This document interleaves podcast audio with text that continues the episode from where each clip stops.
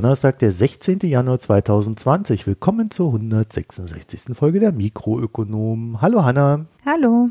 Den Ulrich haben wir heute heimgelassen. Der hat letzte Woche so schlecht geklungen, dass wir gesagt haben, der Ulrich, der nie wieder. Sehr schön, sonst klinge ich ja immer nur schlecht, zumindest den Rückmeldungen nach. Nein, nein, nein. Wir haben den Fehler beim Ulrich auch gefunden. Wir hatten ja erzählt, der hatte da Probleme mit Nachbarn, denen das Haus abgefackelt ist. Da ist die Feuerwehr gekommen, hat dann immer den Strom an- und ausgeschaltet, je nachdem, wie der Wasserstand gerade so war und es notwendig war. Und dabei hat es ihm sein, ja, Router, sein Firewall und was weiß ich was alles zerschossen. Und wie wir dann gelernt haben, auch das Mischpult. Und das, obwohl es ja eigentlich nur über USB da an dem Laptop angeschlossen war. Aber scheinbar hat das gereicht. So, das haben wir passenderweise ausgetauscht gehabt. Jetzt, also wir haben auch gerade, als ich noch auf Hanna gewartet habe, habe ich gerade mit Ulrich getestet. Er wird dann ab nächste Woche wieder gut klingen. So, und für die, die die Folge jetzt aus Audiogründen nicht hören können, Schrägstrich wollen, ähm, das tut uns wirklich leid. Also der Ulrich schafft das nicht, das irgendwie neu einzusprechen. Das, das kriegen wir leider nicht hin, aber vielleicht versucht ihr die Folge dann so zu hören, dass ihr keine Kopfhörer hört. Also wenn man sie ohne Kopfhörer hört auf irgendwie Laptop oder irgendwie sowas, dann geht's. Habe ich vorhin probiert. Und je mehr Bass im Lautsprecher ist, desto besser hört sie es an. Bass übertüncht alles. Problem gelöst, aber Folge nicht reparierbar, ist das kleine Fazit hierzu. Und wir haben auch hier schon diverse Techniken uns wieder einverleiben müssen. Können uns dann in dem Fall noch tatsächlich wieder für die Spenden- und Daueraufträge bedanken, die dann dazu führen, dass wir uns das auch leisten konnten. Es war reiner Zufall, dass Mischpult dann so schnell beim Ulrich da war, weil ich hatte ihm ein Ersatzmischpult gekauft, was er dann mehr oder weniger sofort in den Händen hatte, nachdem es passiert ist. Also das war, hatte sich so dermaßen überschnitten. Das muss man jetzt gleich wieder nachkaufen. So ein Ersatzteil. Also da vielen Dank für eure Spenden- und Daueraufträge in den letzten Wochen und ähm, ihr könnt uns natürlich Kritik, Lob, Hinweise, wütende Kommentare oder so per E-Mail schicken an mikronomen.posteo.de und ihr findet uns auch auf Twitter, Reddit, Facebook, jeweils at Mikroökonomen mit OE. Und nicht vergessen, wir haben auch eine Internetseite www.mikroökonomen ebenfalls mit de, äh, mit oe und am Ende .de. Mein Gott, das habe ich mich aber ganz schön verquackelt hier. Dann haben wir beschlossen, als erstes Thema die Türkei zu nehmen. Da hat sich in den letzten Wochen, Hanna, ja einiges angesammelt. Mhm. Weiß nicht, wie, inwieweit du das verfolgt hast, aber wir haben ja schon letztes Jahr dann auch darüber berichtet. Da warst du ja auch bei einem anderen Podcast äh, zu Gast. Ich meine, das war die Wochendämmerung. Mhm. Und hast auch ein bisschen was über die Türkei erzählt. Ähm, und äh, ich habe mich da die letzten Wochen immer mal wieder mit beschäftigt. Ich habe gedacht, so, jetzt ist es soweit, jetzt kommen wir wieder ran. Denn, äh, kleine Erinnerung, am 14. September 2018 erreichte die Türkei ein Leitzinshoch bei 24 Prozent, was sag mal, außergewöhnlich hoch ist. Dann ist Erdogan die Hutschnur geplatzt und hat gesagt, so geht das jetzt aber nicht weiter. Ja, die Zinsen müssen runter. Die Zinsen sollen einstellig werden. Das Ganze bei einer Inflationsrate von im Durchschnitt 2018 16,33 Prozent. Und dann ist ein kleiner Machtkampf entbrannt ich sage klein, weil natürlich klar war, wer ihn gewinnt. Der Notenbankchef Murat Çetinkaya hat gesagt, nee, nee, äh, wir müssen die Zinsen oben halten, die Finanzmärkte beruhigen, ähm, das ist unser höchstes Ziel. Und Erdogan hat gesagt, nein, Zinsen runter.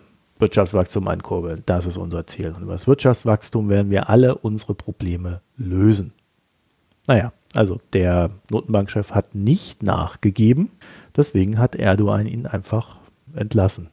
per Dekret, da stand dann einfach eines Tages ja in so einem Amtsblatt drin. Dann hat der Herr, den es betraf, es auch erfahren und die Notenbank wusste dann in dem Moment wohl auch, dass sie ähm, ab sofort einen neuen Chef hat.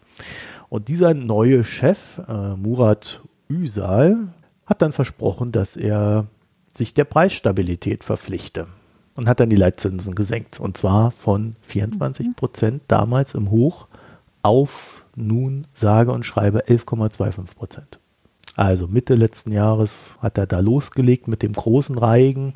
Das geht jetzt alles recht schnell. Man erwartet auch, dass er ja, den Leitzins einstellig werden lässt, so wie das die große Vorgabe vom großen Vorsitzenden ist. Alle fragen sich natürlich, wie das Ganze ausgehen wird.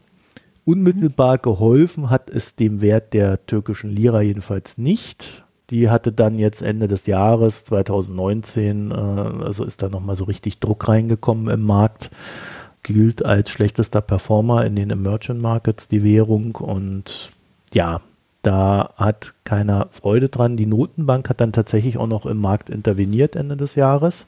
Und zwar indem sie Devisenswaps, Optionen und ähnliches ähm, begrenzt hat. Und zwar durften die Banken solche Produkte dann nur noch mit 10% ihres regulativen Eigenkapitals halten.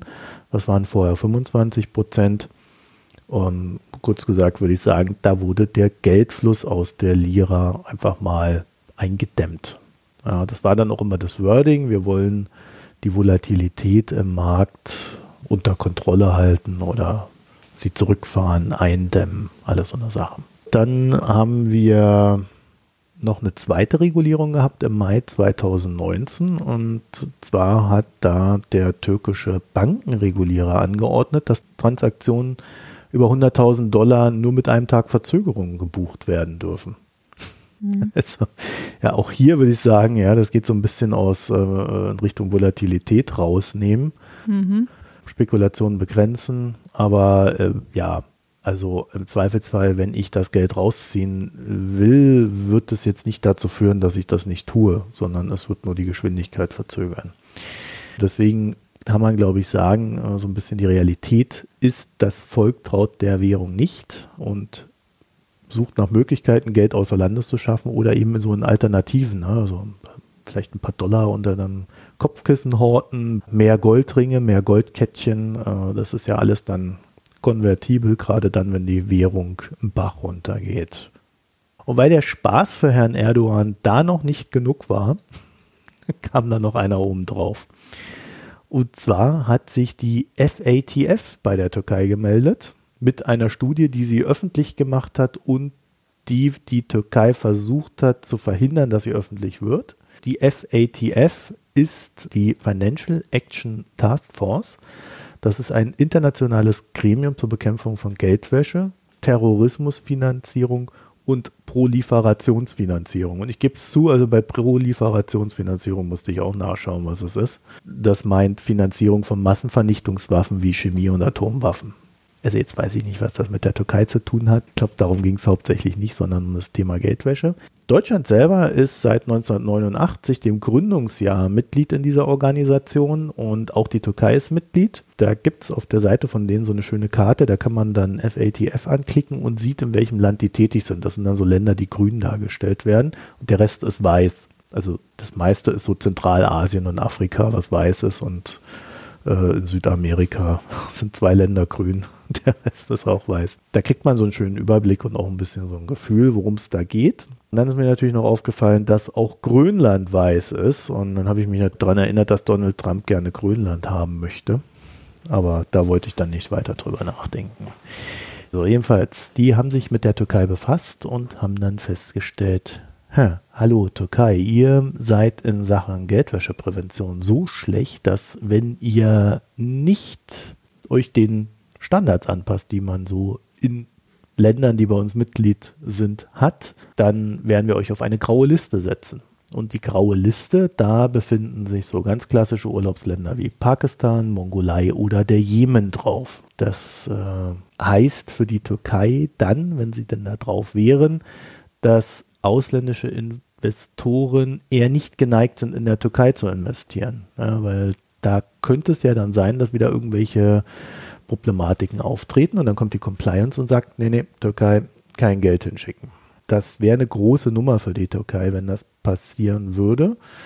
Aber sie haben jetzt mindestens mal ein Jahr Zeit, um zu zeigen, dass sie in die richtige Richtung arbeiten. Sie müssen jetzt äh, zumindest mal Sachen auf den Weg bringen. Ja, also ich glaube nicht, dass die dann Ende des Jahres umgesetzt sein müssen, aber sie sollten zumindest am Laufen sein.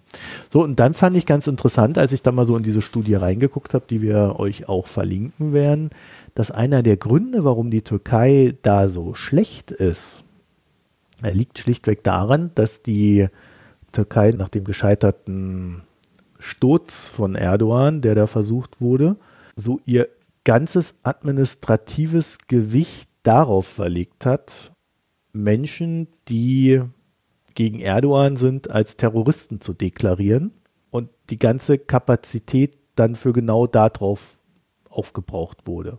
Plus natürlich den Brain Drain, der da in der Verwaltung stattfand und äh, wo dann einfach viel weniger Leute dann gearbeitet haben. Ne? Weil der Rest saß entweder im Knast oder ist des Landes geflohen oder sonst was. Von Kompetenz reden wir ja dann immer noch nicht von, von dem handelnden Personen. Ne? Also ähm, kurz gesagt, die Verwerfungen der letzten Jahre in der Türkei inklusive der Herrschaft Erdogans schürt in Finanzangelegenheit doch eine Menge Unsicherheiten. Also ja, es schafft Unsicherheiten, aber ich, ich sehe auch keine klare Linie, wo das hin soll. Aber das war ja schon letztes Jahr so, dass man im Prinzip den Eindruck hat, er verfolgt da Ziele, die man nicht gemeinsam erreichen kann. Letztlich wird auch die, also die Wirtschaftspolitik halt dafür benutzt, um politische Ziele zu verfolgen, die äußerst fragwürdig sind. Ja, äh, aber es ist ja ein interessanter Test jetzt mal wieder, ein Realitätscheck, zu sagen, wir machen das jetzt anders als andere, wir senken jetzt einfach die Zinsen und versuchen damit das Wirtschaftswachstum anzukurbeln. Da kann man ja dann sagen, da hat ja dann die Wissenschaft wieder mal ein, ja, eine kleine Benchmark, an der sie dann sagen kann, nö, geht nicht oder oh, super Idee. Es ist halt die Frage, wie es auf die Währung wirkt und damit eben auf den Tourismus und so weiter. Also, also die Währung ist unter Druck, ja. das sehen wir jetzt schon. Ne? Also ja. wenn, wenn du Mitte des Jahres damit anfängst und dann im Dezember auf einmal wieder so ein kleiner Flash-Crash droht und alle wieder am Rudern sind und die Notenbank intervenieren muss und wieder irgendwelche Begrenzungsmaßnahmen einführt und Kapitalmärkte zügeln möchte, dann heißt das ja im Endeffekt, äh, der, also der Markt ist da ziemlich unruhig. Ne? Ja, und das kann eigentlich auch nicht das Ziel sein, gerade wenn man eben über Tourismus relativ also so eine Unsicherheit auch beim Kurs ist halt dann schwierig. Hm. Ich würde mal sagen, wenig Sonnenschein in Sachen Türkei. Ne? Sowieso. Das ist halt vielleicht auch nur die Spitze des Eisbergs, die man dann da jetzt von außen beobachten kann. Hm. Ich glaube, da wird das Jahr 2020 auf alle Fälle ein Jahr werden, in dem sich sehr viel entscheiden wird. Ja, vielleicht nicht unbedingt endgültig entscheiden, aber wir werden auf alle Fälle sehen, wie sich das auslässt. Und ähm, ich bin wenig optimistisch, muss ich sagen. Ja, und das ist natürlich dann immer wieder so auf die politische Schiene gedacht, ist diese Instabilität natürlich immer ein Problem. Also wir haben ja schon, ich glaube, ich habe es mal in einer der früheren Folgen erzählt, in Sachen Türkei das Problem, je instabiler das wird, desto fester wird auch der Griff von Erdogan. Ne? Also mhm. das eine befördert dann auch immer das andere und deswegen könnte da dann tatsächlich irgendwann mal so ein kleines Pulverversuch gehen, was wir da so vor uns haben. Kommen wir zu den erfreulicheren Sachen. Klimaschutz. Hanna. Du hast uns ja versprochen, dass du ganz konstruktiv an das Thema Klimaschutz jetzt rangehen willst. Ja, wobei ich jetzt heute wieder nur aktuelle Nachrichten dazu habe, ne? Also ich habe tatsächlich zu dem Thema einiges inzwischen gelesen, aber es ist jetzt, es kommen, sind jetzt wieder aktuelle Nachrichten reingekommen, die jetzt so ein bisschen verhindern, dass ich da meine Literaturrecherche ausbreiten kann, muss ich sagen. So schlimm sind diese Nachrichten, dass du da unbedingt drüber reden musst. Ja, es ist halt heute auch gewesen, ne? da muss man schon noch drüber reden. Du meinst doch nicht etwa den Kohlekompromiss, der, genau. der die RWE-Aktie nach oben befördert hat. Ja, genau. ähm, ja, was vorher ja schon verhandelt war, war ein Kohleausstieg, mhm. der ursprünglich bis 2045 erfolgen sollte. Das war der, der ursprüngliche Plan. Und das ist, war ja klar, dass das viel zu langsam und viel zu spät ist. Und deshalb ist als Teil des Klimapaketes, da stand nur drin, Bemühungen, den Kohleausstieg nach vorne zu verlagern. Und das ist jetzt das Ergebnis der Verhandlungen äh, zwischen dem Bund und den Ländern, in denen nach wie vor Kohle gefördert wird. Das ist eben NRW und drei ostdeutsche Länder und das Saarland.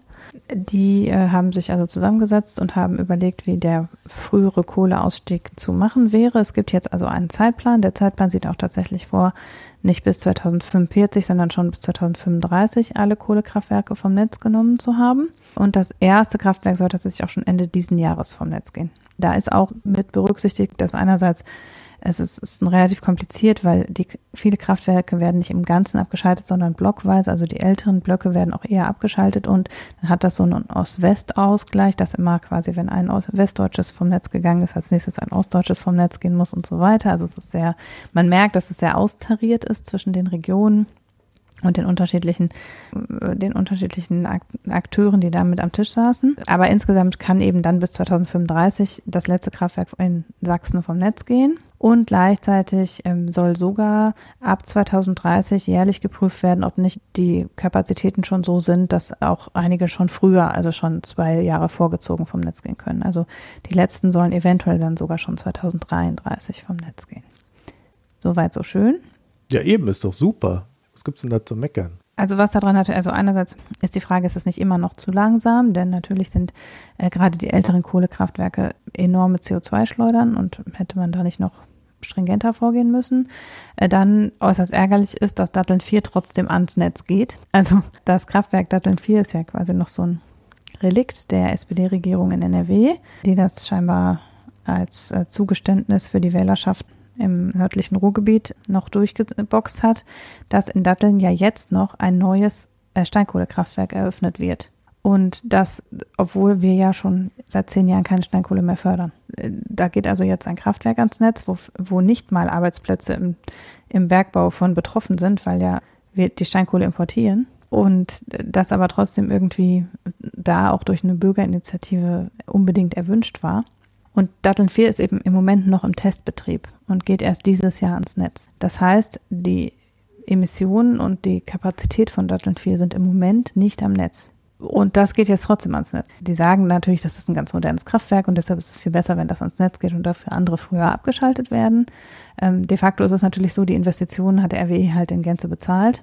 Und wenn die das jetzt noch 15 Jahre betreiben würden, dann ist es eben so gut wie abgezahlt. Wenn sie es jetzt im Testbetrieb wieder vom Netz nehmen können, haben sie natürlich da, das ist das ganze Kraftwerk Sankkost. Und entsprechend, äh, ja, darf Datteln 4 jetzt noch ans Netz gehen. Zusätzlich werden aber, und das ist der Grund, warum wir eigentlich darüber sprechen, die Kraftwerksbetreiber, obwohl es eben jetzt so einen gestaffelten Plan gibt, in Milliardenhöhe entschädigt für, die, für den Kohleausstieg, also für den früheren, in Anführungsstrichen, Kohleausstieg dem Argument natürlich, dass eben Arbeitsplätze gesichert werden müssen, es einen Transitionsprozess in den Regionen geben muss und so weiter und so fort, sollen also jetzt nochmal Entschädigungen in Milliardenhöhe an die Kraftwerksbetreiber bezahlt werden. Aus dem Bundeshaushalt, nicht aus dem Landeshaushalt. Dafür darf dann der Hambacher Forst bleiben. Und ähm, ja, Das sind sozusagen die guten Nachrichten. Ich bin ja derjenige gewesen hier, der immer gesagt hat, so, ja, pff, mein Gott, äh, wenn wir, wenn wir das schneller haben wollen, dann lass uns doch einfach alle rauskaufen. Wir ja. sind ja reich genug, dann schmeißen wir halt das Geld drauf und dann haben wir unsere Ruhe. Ja, deswegen tue ich mich jetzt schwer dagegen zu argumentieren, weil im Endeffekt wird das gemacht, aber nur immer noch viel zu spät. Ne? Genau, also es ist ja die Frage, wie viel es uns, also wenn man jetzt diese, es sind ja nicht viele Beschäftigte, das sind ja irgendwie, wir reden von insgesamt in allen Regionen Deutschlands maximal 300.000 Leuten, die im, in den im Kohle- und äh, Kohlezulieferbetrieben arbeiten, weil so ein Kraftwerk, ehrlich gesagt, hat ja nicht viele Arbeitsplätze. Die Arbeitsplätze sind eben in den Zulieferbetrieben und im Tagebau hauptsächlich und so richtig, es ist ja jetzt keine super arbeitsintensive Industrie. Aber trotzdem sind halt die Arbeitsplätze das Argument. Und da ist halt die, wie alt sind diese Leute und würden die eh in Rente gehen? Wie, sozial, wie kann man das sozialverträglich abwickeln? Da hätte es vermutlich andere Möglichkeiten gegeben, das sofort dicht zu machen, als wenn es nur um die Arbeitsplätze geht. Ja, ich würde das halt so als äh, Wesenszustand der aktuellen politischen Lage sehen. Ne? Zu mehr sind wir halt einfach nicht fähig in dieser Konstellation, die da gerade vorherrscht.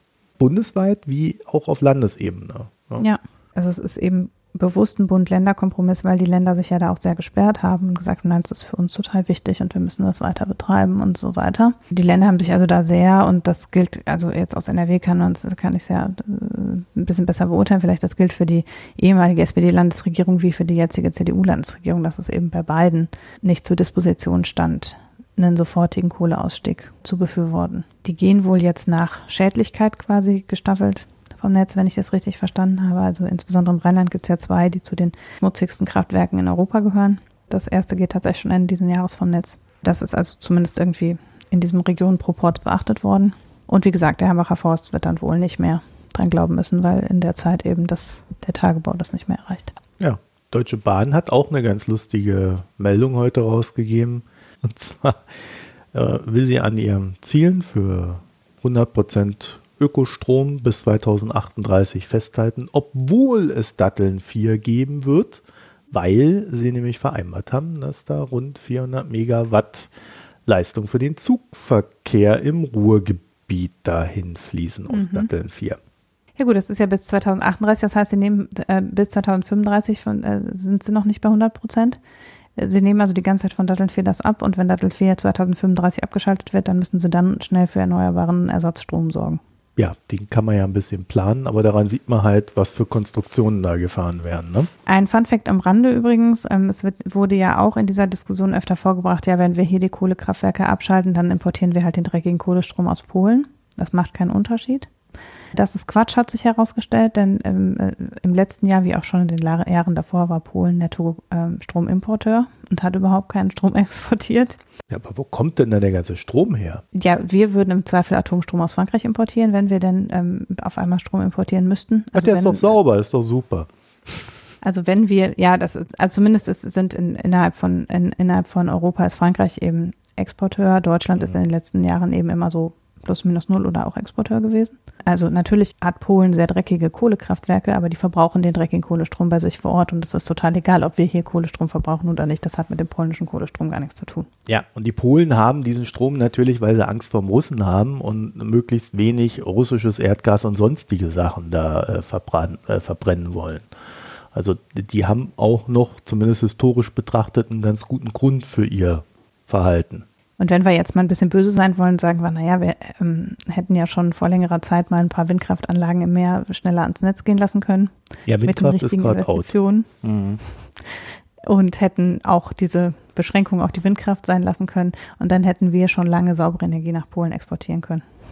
Weil wir gerade im Windkraftbereich eine Zeit lang Überkapazitäten hatten. Ja, dann hätten wir den Polen ab unabhängig vom Russen gemacht. Das hätte denen doch gefallen. Genau. Ja, also ich glaube, das Thema, was da so ein bisschen im Hintergrund schwebt, was man ja so ein bisschen auch merkt, äh, gerade an unserer kleinen Abschweifung, ist ja, dass es irgendwie schon sonderbar ist, dass immer so diskutiert wird, ja, da kommt da der Strom aus Polen oder aus, aus Frankreich oder wer, Aber eigentlich wäre es ja schon logisch, dass man so auf Dauer so einen europäischen Strombinnenmarkt hat, wo jeder seinen Strom überall hinschickt. Wir haben ja einen europäischen Strombinnenmarkt. Also ich meine im grünen Bereich. Ja, genau. Und es ist natürlich, äh, haben wir Windstrom von den nordischen Ländern zu verkaufen und Sonnenstrom aus Spanien, die innerhalb von Europa auch durchaus da Kapazitäten decken könnten. Das funktioniert eigentlich auch. Es ist mehr das Problem, dass ähm, gerade so bei Windkraftüberkapazitäten, wenn die deutschen Anbieter Windkraftüberkapazitäten haben, dann müssen die den quasi zum Preis von null verkaufen, weil die müssen den ja loswerden. Also es ist halt so, dass man natürlich äh, in einem Teil der erneuerbaren Energien weniger Planbarkeit hat. Die wollen gar nicht so gerne so viel Kapazitäten haben, dass sie ab und zu Überkapazitäten haben natürlich, weil es dann eben äh, zu einem sehr geringen Preis verkauft werden muss. Ja, aber da haben wir dann wieder dieses Thema, wir brauchen halt auch den Technologiesprung bei äh, Speichertechnologien, bei ja. die dann halt so eine Sache einfach zwischenspeichern und auch da gibt's ja verschiedene Ansätze jetzt wieder. Bloß da brauchen wir halt nicht jedes Jahr drüber reden, weil irgendwann muss den halt auch ein, einfach einmal mal machen. Ne? Was muss halt dran geforscht werden. Statt also Milliarden in die Kohle zu stecken, könnte man ja dann wiederum hergehen und Milliarden in die Speicherung stecken. Also für mich, ich habe mhm. heute so ein bisschen gedacht, als ich das gelesen habe mit den Milliardenentschädigungen, habe ich gedacht, komisch. Die Kohlesubventionen sind Ende letzten Jahres ausgelaufen. Ne? Also bis 2019, Ende 2019, haben wir noch äh, Kohlesubventionen, also ist der Steinkohlebergbau ist bis 2012 subventioniert worden. Mhm. Und jetzt gibt es halt auch keinen Steinkohlebergbau mehr in Deutschland, den man noch subventionieren könnte. Der Staat steckt aber immer noch in der Folgeschädenbekämpfung, auch mit einem nennenswerten Anteil drin. Bis Ende 2019 haben wir noch Braunkohlesubventionen gezahlt. Jetzt laufen die aus und schwupps gibt es einen Kohlekompromiss, wo direkt wieder Subventionen um die Ecke kommen für die Betreiber. Das heißt, letztlich haben wir eine ohnehin schon seit längerer Zeit an der Grenze der Wettbewerbsfähigkeit befindliche Technologie durch Subventionen wettbewerbsfähig gehalten. Und jetzt, äh, wo gerade die Wettbewerbsfähigkeit also verloren geht, weil ja auch die Erneuerbaren günstiger werden, werden sie dann dafür noch wieder entschädigt. Ja, wobei man jetzt dazu sagen muss, RWE hat nebst dem steigenden Aktienkurs, der äh, auffällig war in den letzten Wochen, äh, natürlich auch gesagt, dass sie jetzt da in dem Bereich dann Arbeitsplätze abbauen müssen und woanders welche aufbauen müssen. Also man kann dann schon zumindest zum Teil, sicherlich nicht 100 Prozent damit argumentieren, dass das auch Investitionsfähigkeiten damit europäische Wettbewerbsfähigkeit schafft. Ne? Ja, das kann man so. Ja, da sagen wir jetzt wieder, das ist eine Umweltsauerei, ja, die Umweltsäue von der RWE.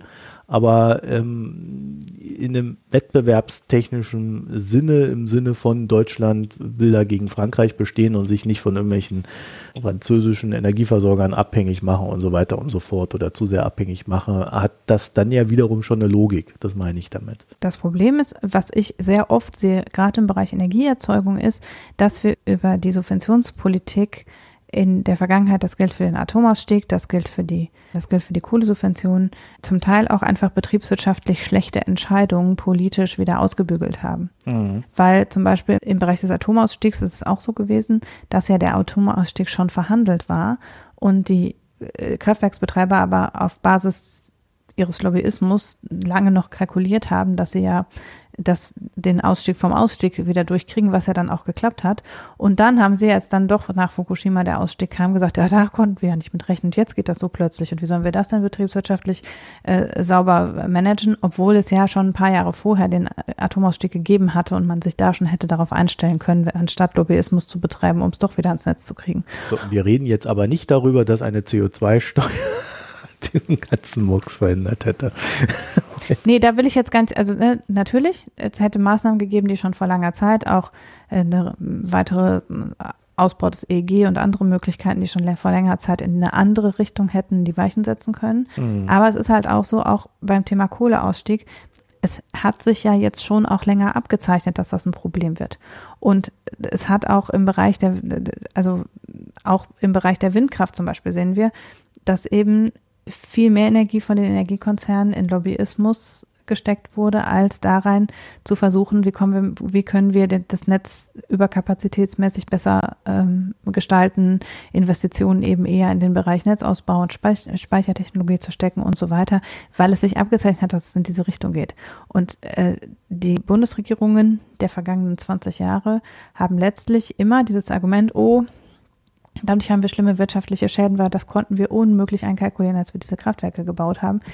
Immer geglaubt, beziehungsweise haben, wie im Fall von Datteln 4 sogar und auch im Fall des Hambacher Forst und so weiter, politisch das erst ermöglicht, dass diese Kraftwerke, diese Investitionen getätigt wurden und haben es dann nachher mit Subventionen wieder ausgebügelt, wo man sagen muss, naja, aber zum Teil hätte jemand, der den Markt schlau beobachtet, auch wissen können, dass, die, dass man in diese Richtung hätte investieren müssen. Und das ist halt nicht passiert, das ist bei der Autoindustrie genauso. Ja, wobei wir da natürlich in diesen Bereich der politischen Märkte kommen. Ne? Also wenn du Unternehmen im Sinne der Machtpolitik auch mit begleitest, ähm, dann hast du immer das Problem, dass die Unternehmen natürlich genau wissen, dass in dem Moment, wo es nicht mehr läuft, kriegen sie Subventionen. Sie müssen sich also eigentlich nie darauf einstellen, dass sich etwas verändert, bis es sich verändert und mhm. kassieren dann halt noch die Subventionen für die Veränderung. Ja.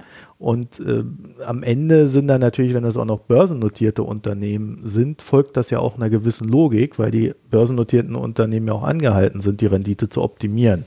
Und da ist die optimale Rendite halt immer, naja, eben sich nicht zucken und festhalten und Lobbying betreiben, äh, bis man es anders machen muss und dann zu schreien, ja, da brauchen wir aber Geld. So macht es ja interessanterweise die Autoindustrie auch. Ne? Genau. Da sehe ich auch, ich finde, da sieht man auch große Parallelen so in dem ganzen Gebaren der Industrien. Am Ende wird da auch eine vielleicht einfach nicht ausreichend große Beweglichkeit der großen deutschen Industrieunternehmen über Lobbyismus kompensiert, weil man eben sieht, die besser angepassten Unternehmen sind nicht die großen deutschen Industrieunternehmen. Ja, das Interessante ist, dass diese Gewohnheit des Lobbyismus dazu führt, dann zumindest bei der Autoindustrie, dass sie auch gar nicht mehr in der Lage sind, überhaupt zu erkennen, wenn der Markt sich verändert. Hm. Und dann jetzt äh, ja vor den großen Umwälzungen stehen. Äh, ob sie das schaffen, äh, da zweifelt ja mancher dran. Da kann man dann äh, richtig schön hm. sehen, wie äh, diese politischen Märkte zu einer extrem Ineffizienz führen. Und da wundere ich mich dann, muss ich sagen, warum die FDP sich so stark für den Diesel einsetzt. Das ist für mich eins der großen Faszinosen dieser Welt, wie es denn dazu kommt, dass die auf einmal den Markt als solchen nicht mehr akzeptieren wollen, wenn es dann nur an den richtigen rangeht. Ne? Tja, ich habe zum Thema Subvention ein bisschen Hintergrundinformationen recherchiert, unter anderem eine Studie des Bundesumwelt, äh, Umweltbundesamtes, die schon von 2012 ist, wo alle klima- und umweltschädlichen Subventionen aufgelistet sind und der Anteil, welche Sektoren das sind. Da sieht man eben auch, dass ungefähr 20 Prozent der umweltschädlichen Subventionen in Deutschland in den Energieerzeugungsbereich geflossen sind. 2012, da sind natürlich die Steinkohle- und Braunkohlesubventionen noch mit drin. Und äh, da ist aber auch, und das ist eigentlich der Punkt, warum ich den Artikel auch nochmal verlinken würde, aufgeführt, dass Deutschland sich eigentlich auch international verpflichtet hat, schon 2009 mittelfristig die Subventionierung von fossilen Energieträgern auslaufen zu lassen. Und das, das ist einer der Gründe, warum die Kohlesubventionen ausgelaufen sind. Dass wir eigentlich bis 2020 hätten auf Basis von internationalen Zusagen, die im Kyoto-Protokoll sogar schon festgeschrieben waren, und bei der, in, bei der G20 in Pittsburgh auch nochmal ähm, konkretisiert worden sind, hat sich eigentlich Deutschland der EU gegenüber verpflichtet, bis 2020 alle ähm, Subventionen in fossile Energieträger auslaufen zu lassen. Und da habe ich mich so ein bisschen gefragt, ob das jetzt, wenn, auch wenn es jetzt eine Transitionssubvention ist, fließt sie ja doch, ist es letztlich eine Subvention für fossile Energieträger. Ob das überhaupt vereinbar ist mit unseren Zusagen an die EU. Ja, ich hoffe, die EU prüft es, aber was für mich da halt immer wieder sichtbar wird, ist, dass es halt einen Grund dafür gibt, warum die Kinder auf der Straße sind. Ne? Ja. also, genau. also ich glaube, egal wo man da steht in dieser ganzen Diskussion, selbst wenn man für einen Diesel ist, man muss halt am Ende immer wieder festhalten, die Politik, die Regierung, Merkel mit all ihren äh, Regierungspartnern, die sie über die Zeit hatte, FDP, SPD, die hat halt einfach ihre Arbeit nicht gemacht. Dieses Nicht-Arbeit machen, das führt halt dann dazu, warum es die Berechtigung gibt, äh, dass dann halt die Jugend sagt, wir glauben euch nicht mehr, dass ihr es lösen wollt. Weil offensichtlich löst ihr es ja nicht. Ja, also die Logik würde ich dann schon noch gerne explizit mal hier reinbringen, weil die, das wird uns die nächsten Jahre noch beschäftigen wo wir da schon mal dabei sind, auf unseren vergangenen und gegenwärtigen Regierungen herumzuhacken, was den Klimaschutz anbelangt. Mach weiter, das mögen die Leute. es geht jetzt genau in die, ja, ja, geht genau in die Richtung, nämlich ja. Verpflichtungen gegenüber der EU. Die EU hat ja einen, insgesamt einen Klimaschutzplan, den sie einerseits, darüber werden wir gleich sprechen, nochmal verschärfen will, aber bereits auch jetzt schon hatte die EU ja im Pariser Abkommen sich umfangreich verpflichtet, bis 2030 mindestens 40 Prozent gegenüber 1990 die Emissionen zurückzufahren, 32 äh, Prozent der, des Endenergieverbrauchs bereits 2030 aus Erneuerbaren zu decken und die Energieeffizienz wesentlich zu steigern. Und diese Zusagen der EU speisen sich natürlich aus Zusagen der einzelnen Mitgliedsländer. Und deshalb müssen die einzelnen Mitgliedsländer immer an die EU berichten, wie es denn mit den Klimaschutzplänen aussieht.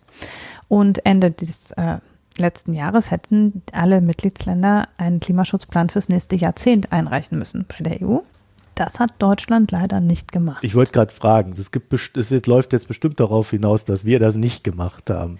Nein, genau. Also wir äh. haben, ähm, das Wirtschaftsministerium sagt, aufgrund der wichtigen Weichenstellungen, die noch kurz vor Ende des Jahres erfolgt sind, konnten wir leider diesen Plan nicht rechtzeitig einreichen. Will sagen, dadurch, dass das Klimapaket erst im September beschlossen wurde und dann noch in den Vermittlungsausschuss musste und die Gesetze ja immer noch nicht aus, auf dem Weg sind, wissen wir ja letztlich überhaupt noch nicht, welche Klimapolitik wir machen werden in den nächsten Jahren. Und deshalb hat Deutschland bisher keinen nationalen Klimaschutzplan bei der EU eingereicht, den die EU prüfen könnte, ob er denn mit den EU-Zielen vereinbar ist, wobei wir ja schon wissen, dass das, was im Klimapaket steht, nicht reicht, um die EU-Ziele zu erreichen. Aber wie es verstößt einer gegen die Maastricht-Kriterien, dann geht es ja. aber ab.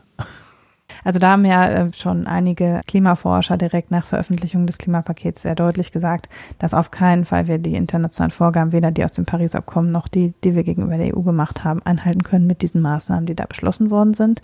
Jetzt haben Altmaier und Laschet, da schließt sich der Kreis, sich heute hingestellt und gesagt, durch den Kohlekompromiss wird es jetzt erreichbar sein. Äh, ich bin was? da nicht so sicher.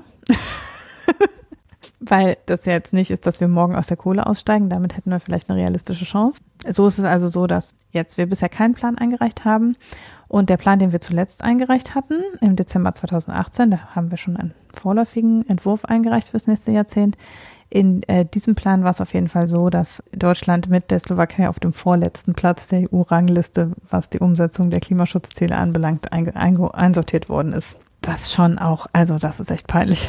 Ja gut, Peinlichkeit ist ja immer kein Argument. Es ist ja jetzt ist auch irgendwie so eine Zahl rumgereicht worden, dass wir viel besser sind, als wir glauben in Sachen CO2, was daran liegt, dass die Wirtschaft nicht mehr so brummt, wie sie mal brummte. Ja, genau. Nun muss ich dazu sagen, und das hat mich an dieser Diskussion dann auch echt gestört, dass natürlich eine Planung, also vor allem wenn du über 10, 20 Jahre machst, da ist natürlich klar, dass es immer einen Wirtschaftseinbruch geben wird zwischendrin. Mhm. Also so eine lange Wirtschaftsausschwungsphase, wie wir sie jetzt hatten, ist eigentlich ähm, ungewöhnlich. Das heißt, auch da sieht man aber, dass diese Planungen, dass man die halt nicht so machen kann, dass man sagt, ja, dann gibt es nochmal 5% Wirtschaftseinbruch zwischendurch und dann äh, doppelt das so ein bisschen vor sich hin und dann passt das schon irgendwie. Also mhm. man muss halt tatsächlich ganz explizit diese Anreize setzen, damit es dahin geht. Und, und das ist viel wichtiger mir zu sagen, wenn man diese Anreize setzt, dann führt das auch zu Wirtschaftswachstum, weil man ja, dann ja. nämlich neue Wirtschaftszweige schafft. Und da dann wieder aus der Wirtschaftslogik heraus, wer als erster neue Wirtschaftszweige schafft, hat einen Vorteil gegenüber anderen. Ob er den dann zu nutzen weiß, äh, wie beim Solar, äh, sei mal in Frage gestellt. Aber den Vorteil zu haben, ist immer gut. Auf jeden Fall. Also um nochmal ähm, äh, da so ein bisschen in die Details zu gehen. Deutschland hat halt im, selbst im Koalitionsvertrag größere Versprechungen gemacht, als wir jetzt ein Klimapaket um, umsetzen. Also im Koalitionsvertrag stand eben noch, dass der Ökostromverbrauch bis 2030 auf 65 Prozent steigern, äh, gesteigert werden soll. Das ist jetzt unter den Vorbehalt besserer Synchronisierung der erneuerbaren Energien und des Netzes. Also da ist jetzt gesagt, das machen wir nur, wenn wir bis dahin die Speicherkapazitäten haben. Und äh, dann gibt's eben auch noch andere Passagen, die eben relativ deutlich machen, dass das auch keine festen Zusagen sind und keine feste Planung, sondern eben nur so, wenn es irgendwie gut läuft, dann könnten wir das schaffen und sonst eben nicht. Dafür hat, das hat die EU also scharf, scharf kritisiert und hätte, deshalb hätte jetzt eigentlich umso mehr ein, ein deutlich verbesserter Plan eingereicht werden müssen. Aber das haben wir bisher nicht gemacht. Ich warte ja schon ein bisschen darauf, dass Ursula von der Leyen als neue EU-Vorklimaschützerin persönlich kommt und Angela Merkel mal die Leviten liest. Das wird bestimmt passieren. Ich fürchte ja bis dahin die Kanzlerin eh nicht mehr im Amt. Ja, die kann sich ja ein bisschen zurücklehnen, ne? Ja, kann ja sagen. Das muss die, die andere da machen, die AKK. Es ist ein Drama. Ich glaube, da äh, wird sich so schnell auch nichts mehr tun. Also die nächsten zwei Jahre, bis die da mal sich neu sortiert haben, können wir knicken. Ja, das ist eigentlich zwei Jahre, die wir echt nicht, nicht haben. Werden wir auch überleben. Was hast du noch äh, als News? Du hast doch ja, gesagt, du hast da noch mir mehr. noch den EU New, Green New Deal angeguckt, über den wir interessanterweise noch gar nicht gesprochen haben. Unsere Klimapolitiker sind so, ähm, nehmen uns so gefangen, dass wir über die EU-Ebene noch gar nicht gesprochen haben. Also Ursula von der Leyen ist ja angetreten, quasi einen Tag nach ihrer Wahl zur Kommissionspräsidentin, äh, mit einem sehr ambitionierten oder zumindest wurde gesagt, das ist quasi wie die Mondreise. So ambitioniert ist dieser Plan, den Ursula von der Leyen vorgestellt hat. Auch der ist nicht sicher, ob er ausreichend ist, um die, um schnell genug, genug CO2 einzusparen. Meinst du dieses Ding, wo alles umdeklariert wurde? Nein, das ist, ja, das mit dem Umdeklariert ist jetzt im Finanzierungsplan, ne? Zunächst mal hat sie eben gesagt, die EU soll bis 2050 klimaneutral sein und bis 2035 Emissionen gegenüber 1990 gesenkt haben, sondern 50 Prozent der Emissionen bis 1990 über gegenüber 1990 gesenkt haben. Das heißt, sie hat eine Verschärfung quasi der Vorgaben sogar gegenüber dem Paris-Abkommen äh, da proklamiert, wobei man dazu sagen muss, die EU ist auch verpflichtet zwischendurch ihre Zusagen zu, äh, also im Paris-Abkommen war das so ein zweistufiger Prozess und die EU ist ohnehin verpflichtet, ihre Ziele da anzuheben dieses Jahr. Das heißt, sie greift auch nur so ein bisschen dem, den Fakten vor, die aus dem Pariser Abkommen eh kommen. Jedenfalls hat sie also gesagt, äh, das ist der Plan. Dafür sollen eben wesentlich in das europäische Netz und in den europäischen Stromhandel investiert werden und es sollen die äh, Carbon Intensive Industries, ähm, CO2-intensiven Industrien sollen dekarbonisiert werden und es sollen ähm, verschiedene Klimaschutzmaßnahmen auch in der Landwirtschaft und in anderen und im Verkehr sollen eben Klimaschutzmaßnahmen ergriffen werden, die insgesamt zu dieser Klimaneutralität bis 2050 führen. Das heißt ja nicht, dass wir nichts mehr emittieren, sondern dass wir das, was wir dann noch emittieren, äh, kompensieren können. Oder binden, weil auch CO2-Bindetechnologie natürlich eine der Möglichkeiten ist, die im Raum stehen. Gleichzeitig hat sie das aber damit verbunden, und das ist das, was du eben gesagt hast, dass die EU diese Chance ergreifen soll, um daraus auch eine europäische Wachstumsstrategie zu machen. Also dass es eben nicht um Verzicht und um äh, Einschränkung geht, sondern dass die EU eine Vorreiterrolle übernehmen soll, um daraus auch Wachstum generieren zu können. Was genau dahinter steht, hat sie halt nicht gesagt, sondern sie hat nur dieses Ziel vorgegeben und wenig dazu gesagt, wie das genau umgesetzt und finanziert werden soll. Das wiederum ist gestern, vorgestern, also diese Woche jedenfalls, ähm, hat die EU-Kommission diesen Plan etwas detaillierter dem EU-Parlament vorgestellt und damit ist er quasi öffentlich zugänglich geworden. Darüber gab es jetzt heftigen Streit, weil ja sowieso der EU-Haushalt einigermaßen umstritten ist und eben die Mitgliedstaaten befürchteten, dass sie das dann alles zusätzlich bezahlen müssen, was da an Klimaschutzmaßnahmen dann jetzt zusätzlich noch notwendig ist. Und dazu hat jetzt die EU-Kommission sich eben am Dienstag näher geäußert und einen Plan präsentiert, woher denn die Kosten für diesen European Green Deal gedeckt werden sollen. Die Kosten werden je nach Quelle unterschiedlich beziffert zwischen 780 Milliarden und knapp eine Billion Euro. Auch nicht so richtig gesagt wird, über welchen Zeitraum. Ich nehme an, über den Zeitraum bis eben 2050, wenn das äh, Ganze dann fertig sein soll die Hälfte ungefähr, und das ist sozusagen die, die, gute Nachricht quasi für die Mitgliedstaaten, ist, dass die Hälfte dieses Budgets aus dem EU-Haushalt finanziert werden soll, nämlich darüber, dass die EU-Kommission ohnehin sich schon darauf festgelegt hat, dass äh, jedes Jahr 25 Prozent des EU-Haushaltes in Klimaschutzmaßnahmen gesteckt werden sollen. Das sind vor allem Transitionsmaßnahmen, also zum Beispiel eine Umgestaltung der Landwirtschaftssubventionen in Richtung eines klimafreund einer klimafreundlichen mhm. Landwirtschaft, eine äh, Umstrukturierung der Verkehrssubventionen oder der Gebäudesubventionen in Richtung von Klimaschutzmaßnahmen. Also da ist es nicht so, dass jetzt die EU lauter neue Maßnahmen, sondern dass halt auch vieles auf dem Prüfstand stehen wird, was die EU bisher an ähm, Förderung durchführt und ob das eben klimaschutzrelevant umgestaltet werden kann. Aber eben es soll ein Viertel des künftigen Budgets in Klimaschutzmaßnahmen investiert werden. Also das darf zumindest dann nicht gegen den Klimaschutz verstoßen. Dann sollen weitere äh, ungefähr 115 Milliarden kommen dann aus den Mitgliedstaaten, allerdings nicht als ein Zusatzbudget, was sie leisten sollen, sondern im Wege der Mitfinanzierung einzelner Projekte. Das heißt, wenn die EU in Mitgliedstaaten äh, Projekte durchführt, dann wird es von den jeweiligen Mitgliedstaaten mitfinanziert und daraus ergibt sich insgesamt eine Summe von 115 Milliarden Euro. Und der Rest, der dann noch fehlt, das sind eben je nachdem, was für eine Summe da insgesamt genannt wird, zwischen 200 und 280 Milliarden Euro, sollen durch private und öffentliche Geldgeber ähm, fließen. Das heißt, sollen letztlich durch Investitionen in diese EU-Maßnahmen, mhm. äh, durch Investitionsmaßnahmen gesichert werden. Und zwar über einen Fonds, wenn ich das richtig gelesen habe. Also die EU will einerseits privaten und öffentlichen Geldgebern erleichtern, in Klimaschutzmaßnahmen oder klimaneutralitätsförderlichen Projekten zu investieren, indem die EU das Ganze mit Garantien absichert. Und dann ähm, soll es eben einen Mechanismus geben, der die Regionen besonders, also der so eine Umverteilung in Richtung von Regionen äh, vorsieht, die noch besonders weit von Klimaneutralität entfernt sind. Und dadurch soll eben zum Beispiel die, die jetzt immer die Gegner dieser Politik sind, wie Polen, die Slowakei und so weiter, sollen dadurch eben milde gestimmt werden, dass es da auch einen Fonds geben soll, der soll Transition Mechanism, glaube ich, heißen, der äh, dafür sorgt, dass diese Länder besonders viel vom europäischen Klimabudget profitieren.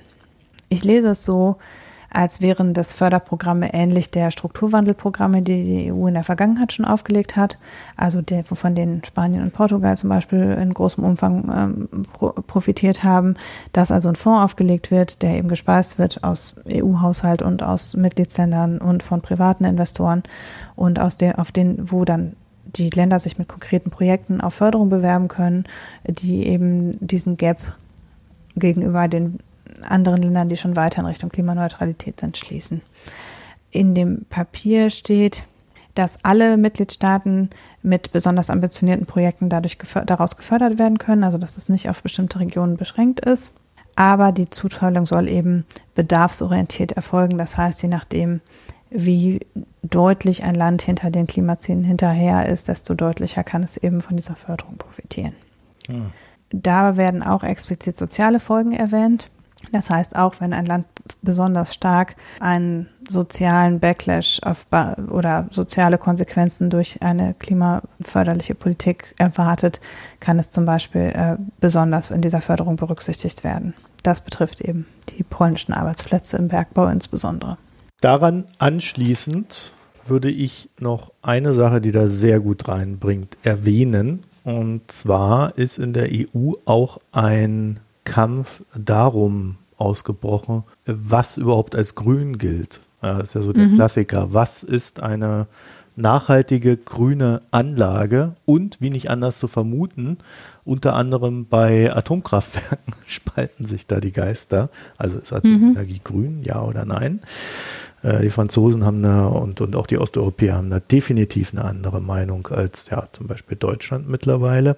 Diese Definition des Was ist grün hat natürlich auch extrem starke Auswirkungen auf den Kapitalmarkt und dann natürlich auch wieder auf diese Finanzierungsgeschichten, die du erwähnt hast, weil man muss sich ja dann entlang dieser Definitionen so positionieren, dass man sein Geschäft dann halt in diesem Bereich hat, äh, bei dem man dann entweder Förderung bekommt oder keine Strafzahlungen und so weiter und so fort.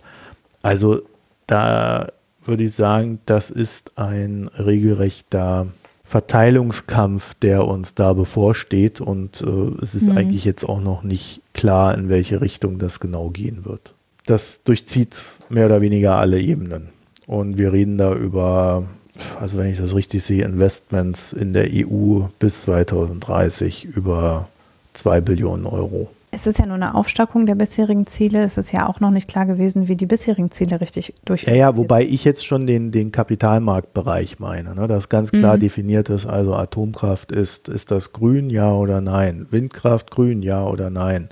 Na, also da, da geht es ja dann wirklich so richtig auch ins Kleinteilige rein, bis hin zum mhm. äh, Klodeckel, den man einmal im Leben kauft. Daran finde ich, sieht man auch, wie umfassend dieses Thema ist ne? und was alles verhandelt werden muss.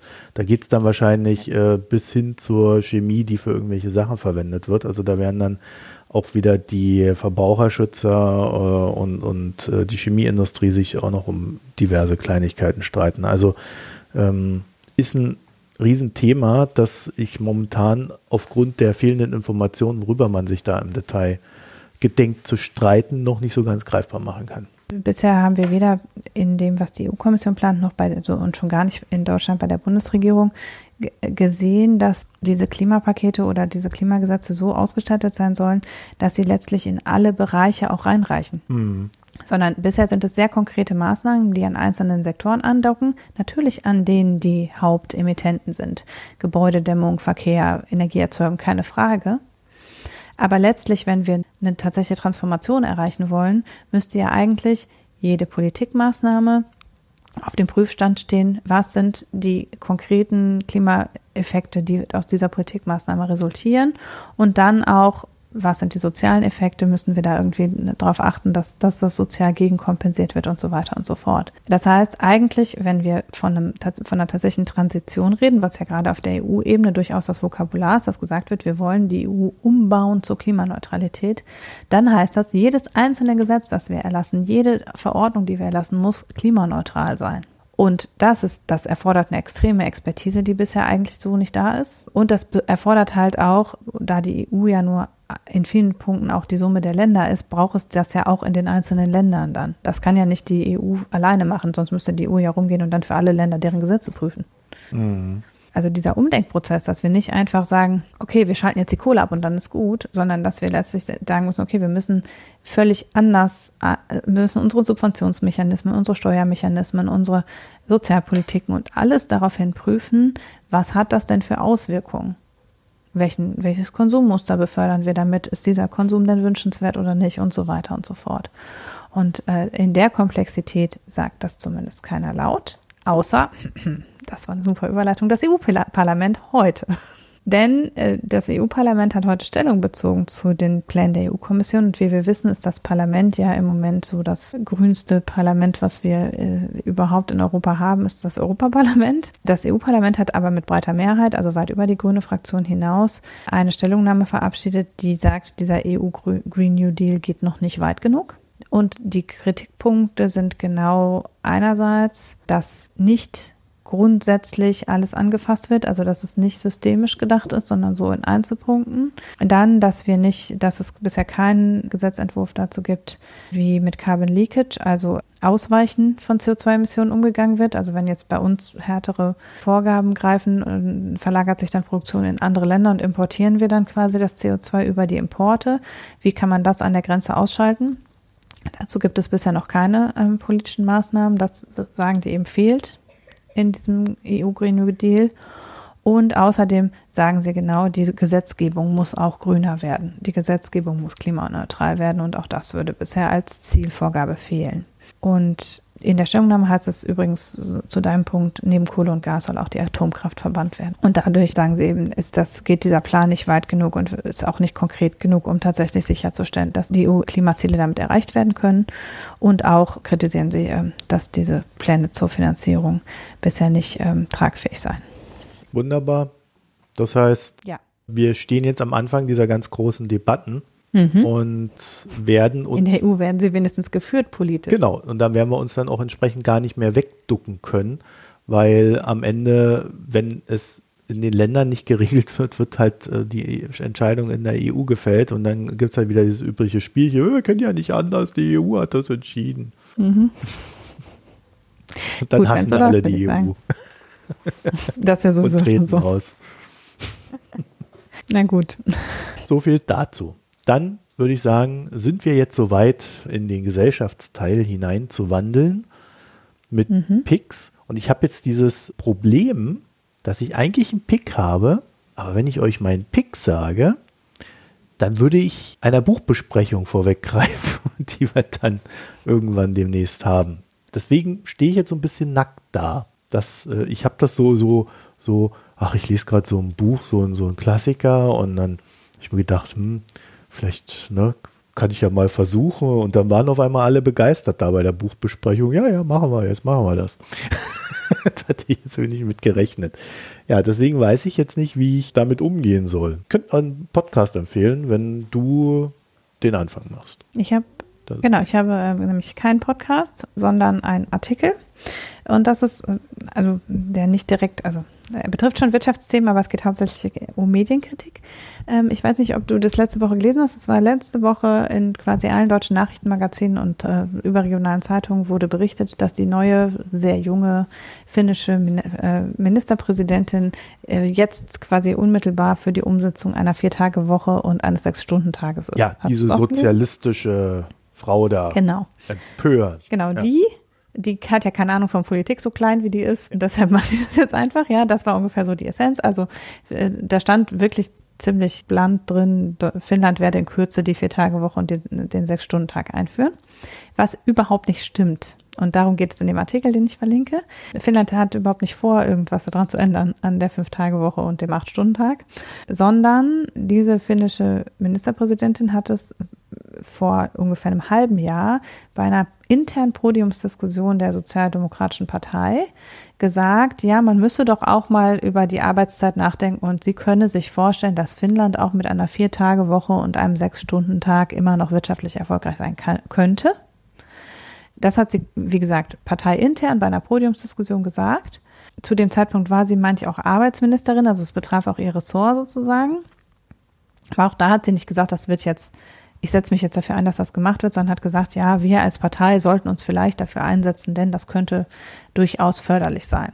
Und dieser Artikel, und deshalb will ich auch gar nicht so viel davon erzählen, der Artikel verfolgt, wie aus dieser Nachricht, die ja eigentlich Monate alt ist und auch keine besondere Tragweite hatte, weil sie eben nichts da, zu dem Zeitpunkt nichts dazu zu sagen hatte und jetzt ähm, nichts mehr dazu gesagt hat, äh, ja. wie daraus diese Nachricht werden konnte, dass sie das quasi letzte Woche verkündet hat, dass sie jetzt Vier-Tage-Woche einführen will. Das ist also sozusagen so ein kleines Lehrstück in, dazu, wie Medien gemacht werden, weil die eben nachverfolgen, wo ist das zum ersten Mal aufgetaucht in diesen also in jüngerer Zeit und wie ist das da formuliert worden und in welchem Artikel ist dann der Fehler, dass es quasi als aus dem sie spricht darüber, sie fordert und dann sie führt ein geworden ist.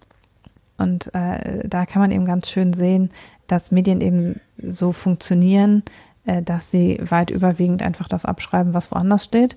Im Fall von Deutschland äh, im Wesentlichen, glaube ich, also der Guardian hat es halt vermeldet und kurz danach stand es im Spiegel und überall anders. Also wir haben das einfach aus der internationalen Presse übernommen. Und äh, niemand hat sich halt die Mühe gemacht, das zu prüfen. Da war auch kein, also äh, in der ersten falschen Meldung stand auch nicht drin, wo und wann sie das gesagt hat. Da stand einfach nur drin, die fordert das und nicht anlässlich was, zu, steht das im Regierungsprogramm oder irgendwas, da war keine Quelle dafür angegeben. Und das reichte aber quasi, dass das sozusagen ähm, dann im nächsten Artikel so stand, das steht in ihrem Politik, in ihrem Regierungsprogramm.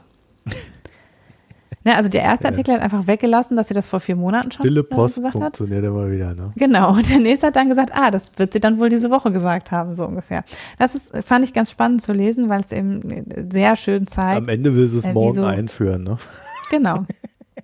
Wie halt so Fake News entstehen. Wahnsinn. Also deshalb ist das eben Finn, aus einer finnischen, in- aber eben englischsprachigen Zeitung, äh, die haben das so nachrecherchiert und das fand ich ganz spannend. Das wäre mein Pick.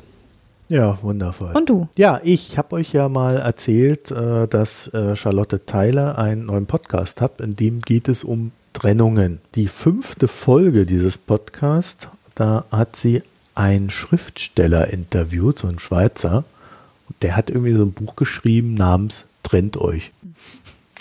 da geht es irgendwie um Leute, die, naja, sich einfach mal trennen sollten und damit es ihnen besser geht. Dieses Gespräch, also es geht so, ich glaube, so ein Stündchen oder 50 Minuten oder so, das geht so wirklich so richtig, zumindest zeitweise, so richtig so an den Kern des Menschseins. Also das fand ich so interessant. Also es sollte sich jetzt niemand aufgefordert fühlen, sondern ich glaube, das ist einfach interessant anzuhören. Da kann man so richtig äh, gut über Menschen nachdenken, was sie so treibt oder eben auch nicht treibt und äh, wie wir so ticken und funktionieren. Und ähm, deswegen fand ich das extrem spannend und würde euch empfehlen, tatsächlich diese Folge, auch wenn euch der Rest nicht interessiert, einfach mal anzuhören. Ja, verlinken wir. Hast du auch was getrunken? Ja, am Dienstag mit dir. Das ist wahr. Und äh, ich würde jetzt nicht behaupten, dass das hier in diesen Kraftbierbereich rein sollte, aber mir ist aufgefallen beim Trinken des Schöfferhofer Weizens, dass das kein gutes Weizenbier ist. Und das wollte ich an der Stelle mal erwähnt haben. Es gibt wesentlich bessere Weizenbiere und ähm, Schöfferhofer sollte man vielleicht, wenn man die Wahl hat, durch ein anderes Weizen dann ersetzen. Er hat mich beschäftigt, äh, Entschuldigung. Alles gut. Ja, nächstes Mal dann geht's weiter mit den Ratsherren, die ich da getrunken habe. Also von mir heute auch keine Empfehlung im Bereich Wein, sondern eher, mh, ja, Nicht zumindest Empfehlung. Störgefühl. Ich habe einen Wein, der heißt Cuvée ohne Namen. Ist, äh, das Weingut heißt Weinpalais Nordheim. Und ich weiß nicht, wie der Wein in unseren Besitz gelangt ist. Wir haben ihn so in unserem Regal gefunden, haben gedacht, hm, wir haben ihn vermutlich geschenkt bekommen. Also wir haben ihn sicher nicht gekauft. Wir werden ihn also zu irgendeinem Anlass beschenkt bekommen haben. Aber ob beruflich oder privat ließ sich nicht mehr rekonstruieren. Wer von uns ihn in dieses Haus gebracht hat, auch nicht. Ach, der heißt ja wirklich Aber wir so. haben dann gedacht, naja, also der der, heißt Cuvée ohne Namen. ja, ach so. Ja, schon das ist so ein bisschen, also das ist schon sowas, Ja. so ein hipper Name mit so einem komischen Etikett, das ist schon so. Mit so einem Schlüssel drauf, Aber, ne? Die haben aber viel Marketing, ja, ja, genau. Die haben aber viel Marketing nötig, ne, so. Also so ein bisschen fremdelte ich schon oder hatte eben den Eindruck, ja, okay, also den hat jemand eher nach dem Etikett als nach dem der Weinempfehlung gekauft, so. Das ist so einer, den kauft man wegen dem Etikett. Dann haben wir den aber getrunken und da drauf steht, Brombeere, Johannisbeere, beerig, schöne Fülle, gehaltvoll und kräftig. All das stimmt Ach, und von all dem ist zu viel da drin. Also es ist ein, es ist ein württembergischer Wein. Ich finde normalerweise, dass die deutschen Weine nicht so mega kräftig schmecken oder für mich, die ich sonst französische und spanische Weine trinke, eigentlich eher Ja. immer so ein bisschen sehr leicht. Dass die auch eigentlich eher jetzt nicht so viel Beerennote haben. Und bei diesem ist so, dass man erst denkt, so, oh, ein deutscher Wein, der dann aber mit Beerennoten und mit Fülle daherkommt, das, das ist bestimmt was Besonderes. Man hat ein bisschen den Eindruck, die haben da irgendwie Aroma reingegossen, fand ich. Also ohne, dass ich glaube, dass sie das gemacht haben, aber der ist so zu viel von allem. er ist so lustig. Ich habe den gegoogelt, Hanna, und habe Mhm. Geschmacksrichtung lieblich da stehen. Ja, das habe ich auch gesehen, aber ich glaube, das ist ein Fehler. Also das ist in irgendeinem Online-Shop. Ja. Und ich glaube, das ist ein Fehler, weil er ist, also der ist nicht sehr trocken. Er würde vielleicht bei manchen als halbtrocken einsortiert, aber eigentlich ist es schon ein trockener Wein, auch von den Trauben her. Oder halt, ja, vielleicht an der Grenze zu halbtrocken, aber sicher nicht. Hast du mal den Herstellernamen angeguckt? Ähm, ich, hier steht nur Weinpalais Nord. Ja, ja, pass auf. Hersteller Heuchelberg Weingärtner aus dem Ort Schweigen.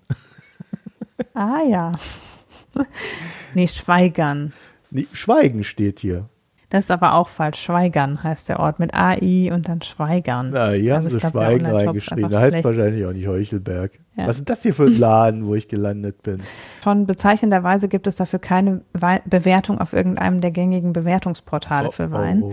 Ähm, das heißt, er wird auf jeden Fall international nicht wahrgenommen. Und äh, bisher echt jeder Alnatura-Wein, den ich getrunken habe, hatte Bewertungen in den gängigen Bewertungsportalen. Ja? Und das ist ja eher sowas, was schon ähm, im Weinfachhandel vertrieben wird und kein Supermarktwein ist. Aber wirklich, ich fand, also ich kann es nicht sagen, der hat schlecht geschmeckt, aber es war so ein Gefühl von, so wie jemand, der zu viel Parfüm aufgetragen hat, verstehst du? Ja. So, also dass man die ganze Zeit denkt, so, warum hat der Wein denn so viel Parfüm? So. Also alle einzelnen Geschmacksnoten sind eigentlich was, was man trinken kann, aber in der Summe ist es ein bisschen zu viel.